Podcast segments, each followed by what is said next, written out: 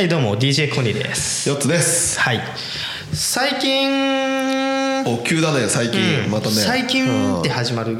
最近って始まる？のお最近のはいはい。ニュースとかってはあのーよく耳にしてる言葉がありますけどピンときてます。ピンとくるものあります？あだいぶなんかざっくりしたのをやって私がいや困らせたい感じ困らが出てるでしょ。せたい感じが出てるわけですね、何何それはなんだ？なんだどういうことだ？最近？最近のニュースでこう取り立たされてる言葉ですよ。セクハラです。ほうセクシャルハラスメントですよ。あー分かった。えっ、となんか大臣かなんかがそうやっちゃそうってそうそうそうそうそう辞任したやら。辞任だ。で麻生さんがはめられただどうのこうのみたいなやつがあって。セクハラってすごい今だ今更になってすげえ取り立たされてるからはなんか大変だなと思ってさあ。は思ってて。あ。はでなんかセクハラの定義とかをさあ。はちょっと調べてみたんですよ。ではい。髪切ったって聞くのもセクハラになる可能性があるんだって。どういうこと？どういうこと？な何でまず何で調べたの？法律家で何か調べたの？なんかネット。ネットね、んネットね。ググってググってググったわけね、ググって。はいはい。でで髪彼氏いるの？とかって聞くのもセクハラなの。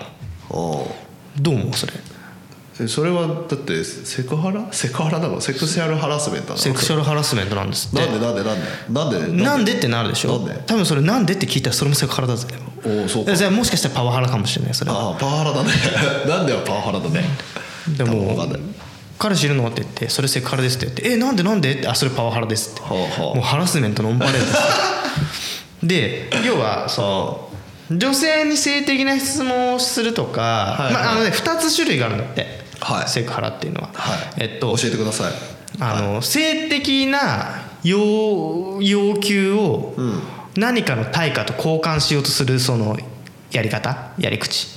例えば 例えばね。性的な欲求はこの仕何かだったか事欲しいんだろ、はいはいはい。じゃあ今夜ちょっと付き合えよ。ああよく芸能界でありそうなやつね。ありそうなやつね、うん。でそれセクハラですよ。と、はいはいはい。まあこれもそう、はいはいはい。これは一つの種類のセクハラ、はい。大きく分けてよ、はい。でもう一つがあのなんださっき言ったように「あの彼氏いんの?」とかって「あのちょっと今日いい匂いするね」とか。ほう「うんすごい足かわい綺麗だね」とか。はいはいはい仕事中に行ったりすると。はそれもセクハラなのよあ。あ、それはなぜ？なぜって言うんだ。だからそれは要は別にそれいいんだったらいいよ。お互いが。うでも女の人の方がそれをが嫌だなって思ったら、はい。もうその時点でセクハラなんですよ、んなるほどね、うん。まあそれはまあその通りですよねもう。ねで何が言いたいかっていうとほあのーちょっと自分も気をつけようと思ってうはいるはいはいわけだね、気をつけるのね。はい、うん気をつけなきゃいけない。どうしたと思いつつ、はい。でもうちの職場って女性一人もいないじゃないはい、コニーの職場はね、そうそうそうそう。だ男子校みたいなところだからね。そう、はい。でいないから別に気をつけることも別にしなくてもいいんだけど、実昼際。にのランチえげつないからねここの会社、で、まあまあね。男子トークが乱れてるから。でででその女子が女子と触れ合わないと言ってたコニーが、セクハラは何を気をつけるわけさ？うんまあ、気をつけない、まあ、もうこれから今後ねね長い目で見て女性と関わることがあるのであれば、はい。やっぱりその発言とかにも気をつけた方がいいと思ってる、でもそれと裏腹には完璧にそのセクシャルハラスメントになる可能性があるコミュニケーションっていうのが一切なくなった日本ってほきっとつまんないのかもしれない。って心のどこかで思ってる。はいはい。はい俺がいるのよ。はいはいはいなるほどね、セク、うん、なんかさなんかそれ聞く聞いてね今客観的にか自分のまあ自分の意見なんだけど、女性ってずるいなってちょっと思っちゃったよね。そこね。うん。なんか男,、男女平等がいい、正当に評価してください、でもセクハラ男性にさ、彼氏いる？ってあごめん。女性に彼氏いるって言ったらセクハラになる。でもあなた方のね上司とか女の上司の方もいいらっしゃるけどじゃあ彼女いるって聞いたらセクハラで訴えられるっていう話になっちゃうじゃん、そこはまた別なんでしょそう。そうなんですよ。そこなんですよ。はだから俺別にささまあなんだろう。普通に仕事職仕事してて、はいはい。でまあ例えば仕事関係の女性の人クライアントに「コニーさんは結婚されてるんですか?」って言われたら「はあ結婚しますよ」っつって、いいじゃん別に。あいいなんなんのあれもない？いやででもちょっと待ってちょっと待って。セクハラってああでもそうか違うのか。セクハラって同じ会社にいる人あいやーそれはねもうそれはもうセクハラっていうのはもうもう全てのもう仕事以外の全てに言えることですよ。でもさそう考えるとさ、セクハラっていうものほどさ、すごいこの線引きが難しい犯罪なのかな？犯罪ってないよねと思って。痴漢と一緒だね。うんそう。だから今だって見る痴漢とかもあるじゃん。え何それ？何それ？新しい。そう。新しい。触っちゃいけないけどこう見るっていうガン見するっていう。えそれも痴漢になるの？へえっとねそれは痴漢になんなかったはずなんだよな。なんかねそういうのがあるんだって。えあでも見る痴漢という行為があるということね。行為があるってことそれを触れないからガン見する。でも嫌な扱いを女性は受けている。が何も言えないということを訴えてる方々がいらっしゃるということですね。そうそうそうそうそう。はい。だから見る痴漢という言葉ができた。そうそうそう、はいはい。別に俺は痴漢とかセクシャルハラスメントを擁護するつもりは一切ない。はいはいだけどもしねもしね、あの今後技術が進歩して、はい。例えば考えている妄想が俺の頭の上にこう映像化されるっていうシステムができたとするじゃん仮に。まあそんなのあってどうすんだって話だけど俺が電車に乗ってて周りにいる女性可愛い女性が来た。らあーこの子いとちょっとちょめちょめしねえなかって 想像しただけでここに映像が浮かぶとするでしょ？そしたらなるとかでもね。そうそうそう、そしたら、あこの人私でいやらしい想像してるってなったら、それもまたセクハラだよね。セクハラだね。だからもうなんだろう考えることすら許されないみたいな状況にまでなっちゃう。かもしれないじゃない？しかもなんかもう一つのミソとしてはセクハラ的な発言をしても許される人間と許されない人間がいるっていうこと自体がまずこの法律の抜け道を作ってるわけですよ。同じセリフを言ってもあの人はなんか嫌な感じしないけど、あの人は嫌な感じするとかってそうそうそうそうそう。うん。例えばすっごいさハゲ散らかしたさくっそ性格悪い上司がさ、なんか「なんとかさんすごくいい匂いがしますね」って言ったらセクハラ。はいはいはい。でも例えば KinKiKids のさ、まあ、KinKiKids よりも俺あっちの方が好きだわ。何？あのの誰？竹内涼はあ。竹内涼真はあ。君ね。最近あの「定一の国」っていう映画を見てねはいはいすっげえかっこよくてね。はいはいはで俺今めっちゃハマってんだけど竹内涼真君竹内涼真君、はい。で竹内涼真君が,、うん。がこう年下の上司っていうはい設定の中で、はい。でさっそうとこうやって来て、こうやって通りすがりに「あなんとかさん今日すごくいい匂いしますね。じゃあ」ってさっそうとしてか、まあ、今のセリフちょっと気持ち悪いかもしれないけど、のなんかさ同じことを言ってるけど。言ってるのにやっぱりその人によって罪の重さが変わるのであれば、これって明確な定義づけができないよねって話でしょ、できないねもうこれももう要はセクハラかセクハラじゃないのかっていうのは、その受けた個人のなんていうか気持ちね。気持ちの問題に左右されるということですよ。さじ加減ですよ。さじ加減ですよなので今回今な大臣とかなんかがね、はいはい。セクハラだって言われてますけどそれっていうのも結局はそのセクハラを受けた女性がセクハラだって訴えてあるからセクハラになってるだけそうね。でそう,、でなければセクハラにならないっていうこと。そうですよ。でしょ？そうです。だから麻生さんはセクハラを訴えてるんだったらその人に直接出てきてくださいと、まあ、これも問題だと思うんだけど。問題だと思うんだけど。でも、はい。言わんとしてることはその人のの受け取り方自体で変わるのであれば、その人が出てきてその人の言葉で教えてくださいって言ってるってことなのかなとかね。ああなるほどね、そうだと思うけどね。いやこれねでもねね。んまりこのポッドキャストで話すとね、かなり炎上する可能性があるので、まあでも話したいことを話すポッドキャストだからねそう。うちらは。別に。うん前もなんか女性車両の話もねバーってしてるから別に問題はないけど。そう。だからここに関してはここうニいうあのね別に俺は擁護してるわけじゃない。ね擁護してるわけじゃない。絶対的にセクハラっていうのは良くないことだと思ってるしし女性に、まあ、そもそも女性に嫌な思いをさせるっていうこと自体が俺は本当に嫌だから。はいはいはい。優しいからね優しい紳士だからね。紳士紳士協定だからね、そう紳士だから。でその俺がその俺でさえでもそんなに突っ込んでさワイドショーとかでやったらさ、こういう俺みたいな考えをしてくる人っていうのも出てくるじゃんって話よね、まあ、コニーが言ってるのはだってそれがセクハラだったらさそれが100ねどっちイケメンとブッサイクがさ同じことやって許される。でも殺人で刺しちゃったら両方とも捕まるからね。そうそうそうそうそう。そう。だからこれって線引きってずるくないってことでしょ？そうそうそうそうそうそれずるいよね。だってまあだから女性を声女性が声を上げるか上げないかだからね、でもさそれでもね俺ねこの明確な線引きって絶対できないと思うの、要は女性の気持ち次第だから、だからずーっと昔からさセクハラってあったと思うの。よ、はいはいはい。でもこうやって声を上げる、ね、人が出てきたりとか、まあ、メディアの革新拡散力みたいなのも出てくるわけで、でどんどんどんどん変わっていってででもさ要はそうなってもやっぱりイケメンは得だし まあぶまあ、顔だけじゃないかもしれないけど、イケメンでもセクハラで訴えられる人ももちろんいると思う、はいはいはでもその人のキャラとか、はいはいまあ、容姿っていうのはかなり重要だと思うと、はい確かに、でだったらもうそのセセクハラの線引きは難しいからもうちょっとそのイケメンを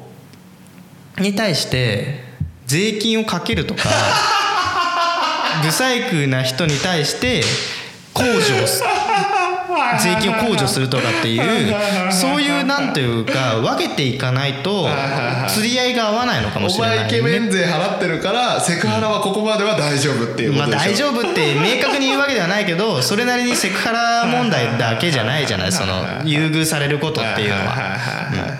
うん。だからそういうのでバランスをとっていくしかないのかもしれないよってとこまで来ちゃってると思うの。俺はセクハラが声が大きくなったのって女性が強くなったからだと思ってるのね、だからまあ別にいいことだと思うんだけど、まあでもその声が強くなりすぎる力持ちすぎると崩壊するのでそこの今バランスが来てるのかなって感じはしますけどね。ですでもほら今までねえっ、とかえー、と家庭内にいないといけなかった方々が外で働くってことは日本にとって良いことだと思うので、まあね。いいんじゃない？でそこで起きる摩擦がそうなってるっていうだけではあるけどそのイケメン勢はちょっと面白いよね。うんイケメン勢。でもねこれイケメン勢っていうのはかなり誰がイケメンって決めるのかみたいな。すごいよ。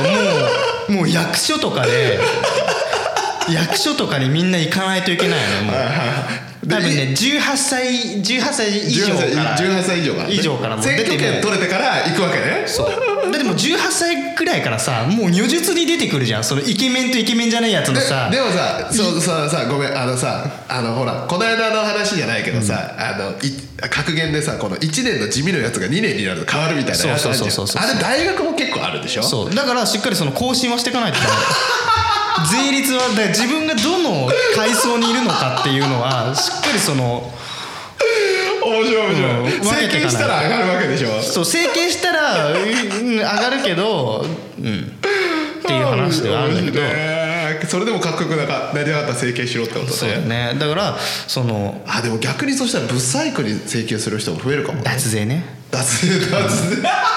脱税ですよもう結婚したらもうかっこよくなくていいやみたいなのでそう。ブサイクで整形するってイケメンでまあそこそこもう仕事も何でもできて結構な収入を得てかつ独身みたいなはいいやつはもうすごい税金かかるから もうイケメンはもう何？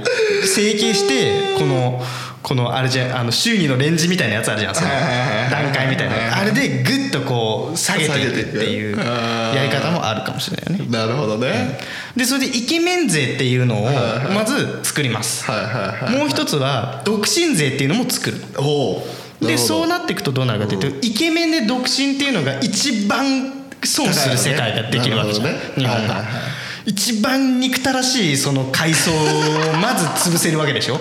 イケメンで独身っていう階層を。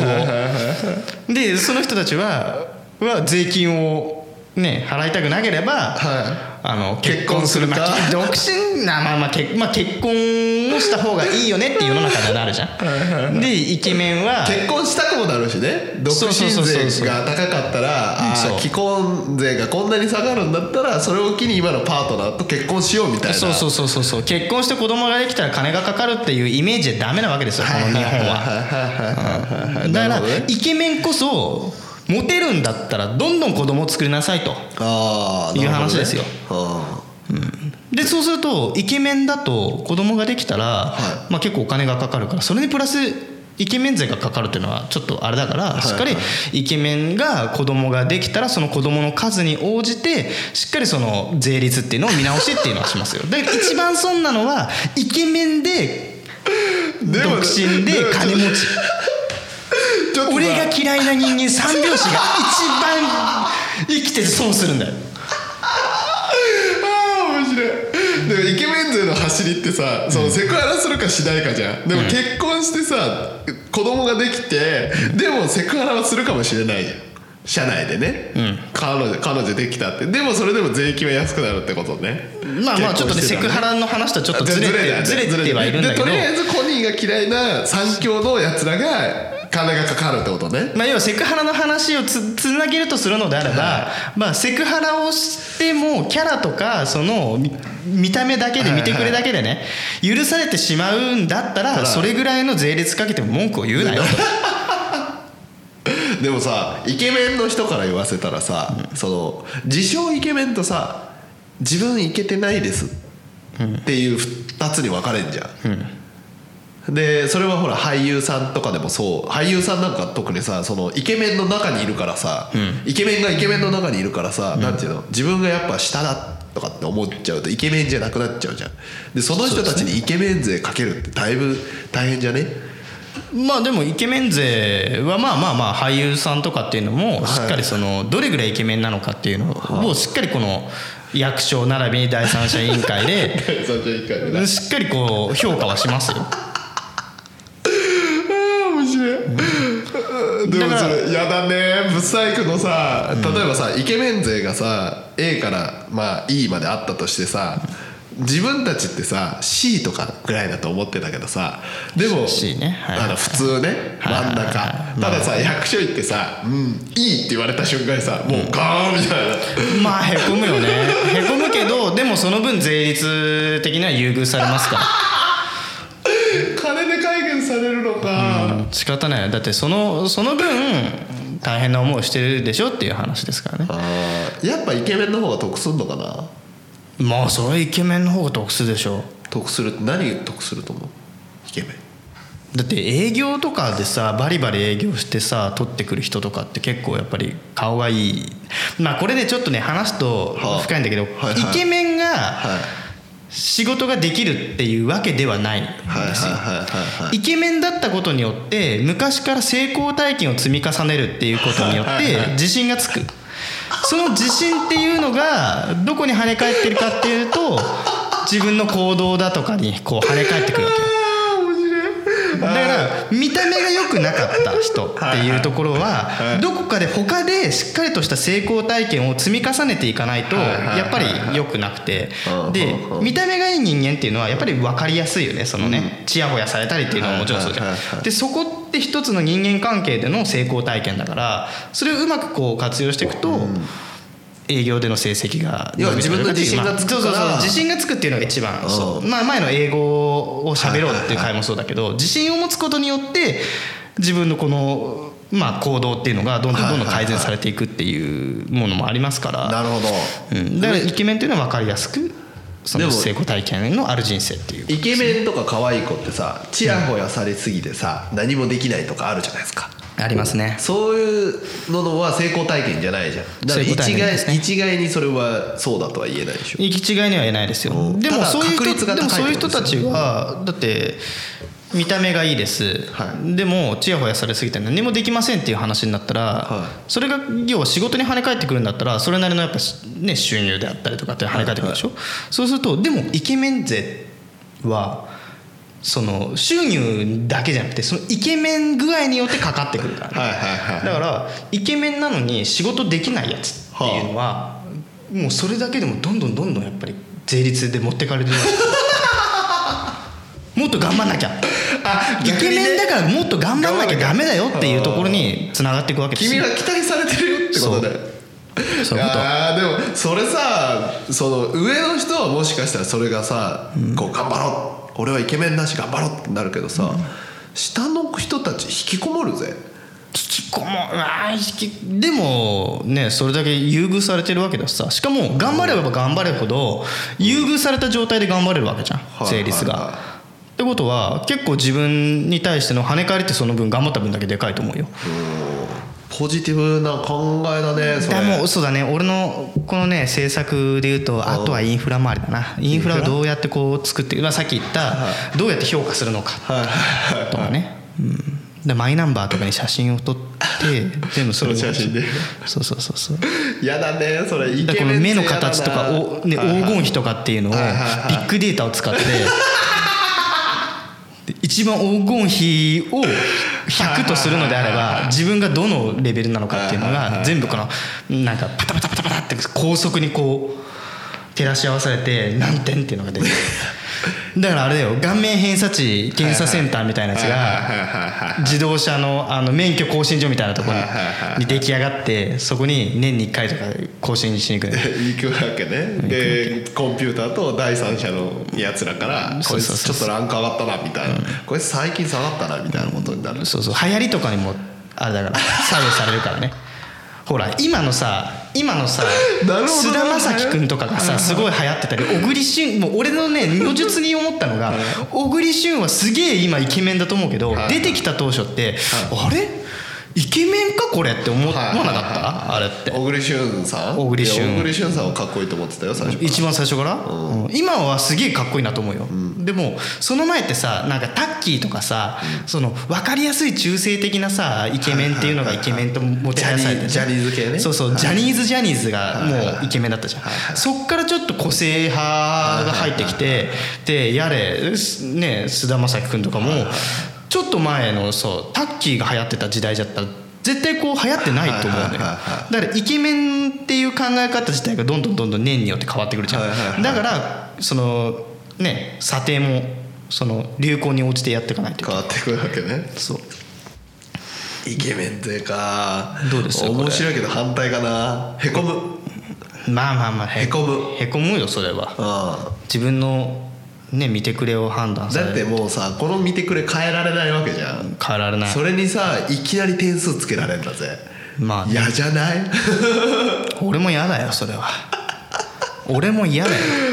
でもそれが国のためだと思ったら仕方ないんだってそんな国俺もそんなしたくないよ。その君はブスだねとか君はイケメンだねっていうのを全然知らない人に評価されたくない。でもさ俺だって嫌だ。ちょっとちょちょちょちょっと待って。男性だと確かに嫌かもしれないけど女性の場合ってさそしたらさすっぴんでさ面接行ってさ化粧で変えればいいってことだよね。そう。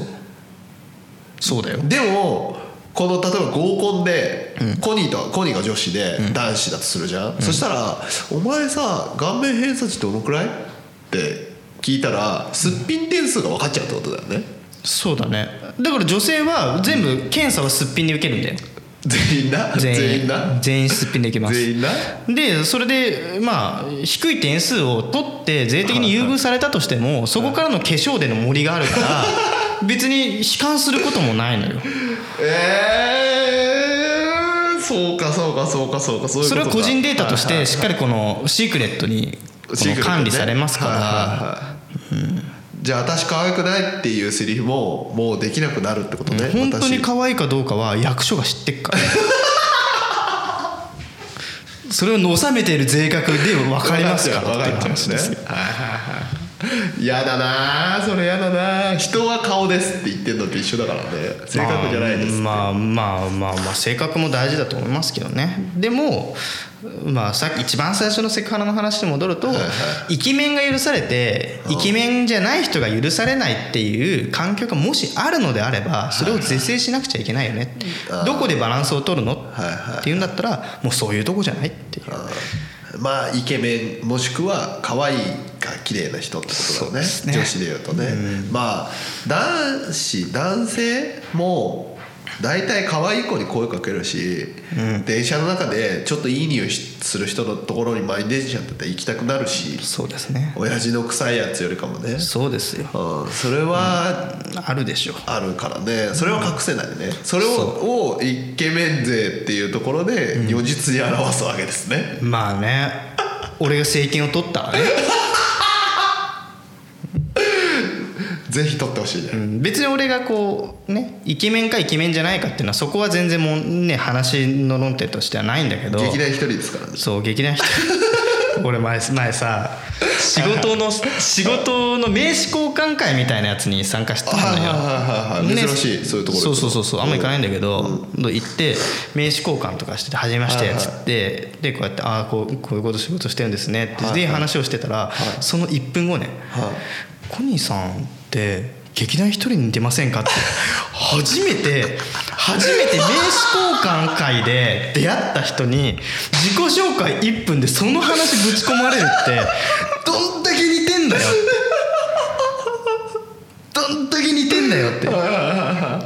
今までさいね今までこう出会ってきた人って言いたくても言えなかった人ってたくさんいると思うんだけどよう出会って1分でぶち込んできたな話のネタをね。こう見つけようとしたんじゃない、うんだ俺はちょっとね別に、ねうん、別にね劇団一人好きだから別にいいんだけど、面白いですからねあの人、いいんだけどさ、うんまあでもちょっとちょっと早くねえかっていう感じよねこれツツイキャス生放送する時顔映すかどうか分かんないけどもう皆さん見た時にぜひねちょっとああって思っていただきたいね似てるってな,、まあね。なんなんだろう。でも画面通したら似てないかもしれないしね、ほらあのスノーみたいなのかけてやる。あできんだ。わかんないけど。ああこわこにこうなんていうの口の周りに補正するやつで補正するやつでやろう。ひげ生やせばいいわけね。うさぎとかにしてね。すいません話それましたよ。政権取れたら政権取れたらイケメン税を導入します。導入導入するんだね、これ第1回政見放送です。これ取っ面白いな、そのでそでねでで結局そういうのがでも本当にさ今って少子高齢化が進んでるし、はいはい。しそのまあ税金的なところっていうのも税収入っていうのが少ないっていうのも多分あると思う、日本がね。でこれからどうなるかまずいっていう話になってるだけで本気でこの何独身税を作るみたいな話っていうのが出てたり出てなかったりっていう話を聞くからさ、独身税ってをね導入するっていうのもちょっと無理くりな話に聞こえちゃったわけですよ、だって子供作ろうと思ってもできない人もいるわけでしょ？その人たちはどうすんのって話にもなっちゃうし。っていうこっていうなんだろう？政治の話に対するなんていうかな？まあアンチテーゼみたいな話で今回話をさせていただいた次第なんですけど。なるほどね、政治を語るとねいろいろ問題がそうそう。政治はね語ってはいけない、でうん楽しくなくなっちゃうからね。そう。ゆえにちょっとにイケメン税を作ると。イケメン税を作ると。で賛同してくれる方はコニラジ党に入れてくれということで。あの、政権のやつ書くときにコニラジ党って書いてコニーって書いて入れればいいんでしょ？そう。白紙と同じ扱いされますからね。ね。まあいろいろそうだね。で時間的に大丈夫ですか？大丈夫です大丈夫です。はい。あと何分ぐらいあとちょっとちょっとぐらい。あとちょっとね、はいそうね。俺ねもう一つねニュースでちょっとこんなに盛り上がると思ってなかったから、あの漫画村の話とかもしたかったんだよね。ああ盛り上がってたね漫画村。うん。今日か昨日のニュースとかで NTT からあれでしょバンされたんでしょ、はいはい繋がらないように漫画村が、うんうん、あだいぶ前じゃない？漫画村つながんないの。漫画村がつながんなくて漫画タウンになったんでしょ？うん。でそれがつながんなくなって、っていう感じでしょ？でもなんか NTT がもうシャットダウン繋がんないみんなから見れないようにってしたっていうのをニュース見てでまあこれに関しても噛みつくわけではないけどなんかもう漫画自体のねお金の付け方とかはやり方をもう変えないとダメじゃねっていうふうにちょっと最近思ってるわけですよ。なるほど、漫画、うん、だってさ目の前にさはお菓子がありますと、はい。お腹めっちゃ空いてますと、はいはいはい。でこれ食べたら犯罪だからねって言われますと。はい。でもそこをでも誰も見てないし、はい。誰も俺がやったって分かんないし、しなんだったら無人島ですそこが、はいはいはい。って言ったら俺食べるよね。それと同じでなんか自分おのおのの見てる人間に対しての道徳心とかモラルに全てを委ねてしまっててで結局やるかやらないかはあなた次第だよって言われたら人間弱いもんでやっぱダメなことだと思っていてもバレないんだったらやっちゃうもんだと。みんなが、ね、みんながみんなそうじゃないかもしれないけどそういう人はたくさんいるというインターネット砂漠の中で見れてしまう状況があるっていうんだったらもうそういう時代そういうものがそういう人に見られちゃうよっていう技術的に追いつかれてしまったんだったらもうサービス自体を変えるしかないんですよね。って思っている。えっとね私どっちでも良い派、両方のあれあるからなんかうんとどっちでもいいってあんまよくないんだけど、えっともしそのコニーがそのなんていうの用用語ではないですけど、そっちのその見る世界がもう当たり前です。っていう気持ちも分かるけど、えっと反対側の意見を言うとするのであればじゃあ畑で育ってる野菜は全部取り放題じゃんって話になっちゃう。の。まあそうね、だからあれも作も何にもしてないあ目の前に野菜ある。でも育ててくる農家の人がいる、でも目の前にあキャベツあった。ボソっていうのが OK じゃん。っていう話と同じになっちゃうって思ってるから。とそこじゃあどうすんの？じゃあ電子優先してみたいな来たやつが入ってきたらパーンって撃ち殺すかっていう、まあまあ勝手に入ったらねその訴えりゃ捕まるんだけど、でもそれを捕まえるためにそのやつをやるのかって言ったら日本はそうじゃなくてもみんなのモラルのおかげでそこに入らないようになってるから、そうね、うん。それはそれでまたそういうことなんじゃない？って話になっちゃうけどね。なんか今までは漫画を買うっていう行為または立ち読みするっていう行為以外に漫画を読む方法はなかった、ないないない。だから友達に借りるとかね。うん、だから漫画は誰かの所有物であって、ねもう他になかったんだよね、はいはいはい。でインターネットができてからみんなが見ようと思えばただでいくらでも見れてしまうっていう状況になってしまった。でそれこに対してどうやって手立てを打つのかっていうのを今まで打ててなかった。はいはいはいはで手立てを打つのがシャットダウンするっていう手立てのやり方だけだったら、うん。それってなんか本根本的ない。解決にはなってない。要はサービスっていうのが今まで与えてきたサービスっていうやり方自体ににの形では通用しなくなった実段階でサービス自体が進化していかなきゃいけないよね。っていうとこなんだよね。だからジャンプも確かに電子版あって電子版で見るけどどうまあそれお金を払って見てるとしてもは結局それがタダで見れる場所があったらやっぱみんなタダで見ちゃうし、じゃあタダで見れるけど何かしらマネタイズができるっていうサービスにしないと根本的な解決にはなんないんだろうなと思って、だからあの追っかけてるのは多分音楽のあれ方と一緒だと思っていて。Spotify 的なやつそうそうそうそうそう。とかまあえっ、とビ動画もそうじゃん。DVD 売れないけど、ネットフリックスアマゾンプライムがあるからそういう形に多分なっていくのかなっていうそう感じね。でそれをそのコニーが言うように、まあ、あれは多分見せしめの部分もあると思うけど、そういう環境が早めにできたら良いな。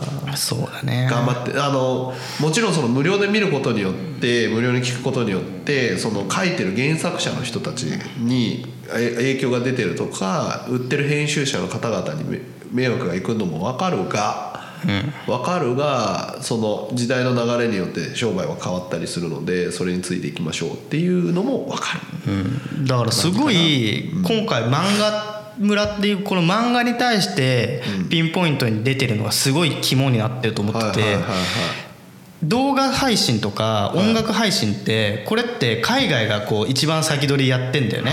Apple Music だとか Spotify だとかやってて Netflix も Amazon プライムにしかり Hulu だってアメリカのものだった。でこれってアメリカがやってくれてたから日本がそこに乗るだけでよかったけど漫画っていうコンテンツに関してはもうこれは日本特有のものと言っても過言じゃないでしょ。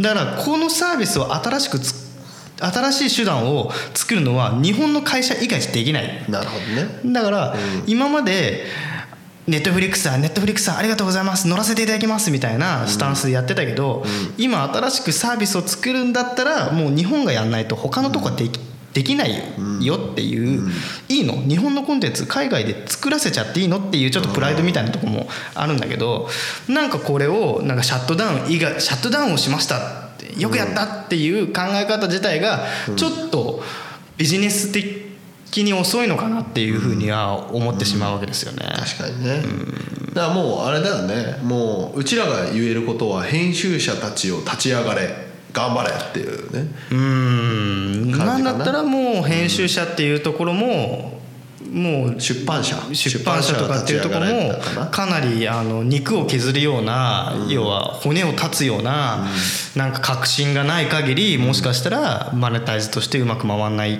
かもしれないしね。そうだね。いたちごっこだからね。いたちごっこだし今までの漫画の出版業界っていうところでまあ正直太りすぎてしまった部分もあると思うのよ。まあねうちらにはとてもとても楽しいコンテンツを届けてきてくれてるし生み出してくれてるからね、そこがなくなるのが嫌よっていうだけいやよ。いやよ。うん、そこに対してどうやって根本的なところを解決するための新しいサービスを打ち立てるのか我々日本のコンテンツを守るために我々が何ができるのかっていうところを誰か考えてくんない他人任せでだってあれでしょ日本のコンテンツに救われた男だからね。あ そうそうそうそう。そうでも日本のコンテンツに救われたといっても日本のコンテンツには救われてんだよ。でも、はいそのコンあのアウトプットっていうのはどこからされてるかっていうと不法アップロードだったそう「ワンピースになると不法アップロードで見てるアメリカ人と仲良くなったってああ面白い。第分かんない方第13回聞いてください。第13回。はい。まあまあす今日はそんなところでね、はい、すみませんなんかはい。最近熱くなるね、はい。前回いいことじゃないですか。ちょっとあれだったですけど、うん。はい。はいということでまたはい。今日はこれぐらいですか。はい。またツイッターやフェイスブックフェイスブックじゃないや。ツイッターでね、はい、トークテーマと募集してますので「はい。ハッシュタグカタカナでこちなこにラジ」とつぶやいていただければ、私たちが拝見させていただきます、ではまた次回。バイバイ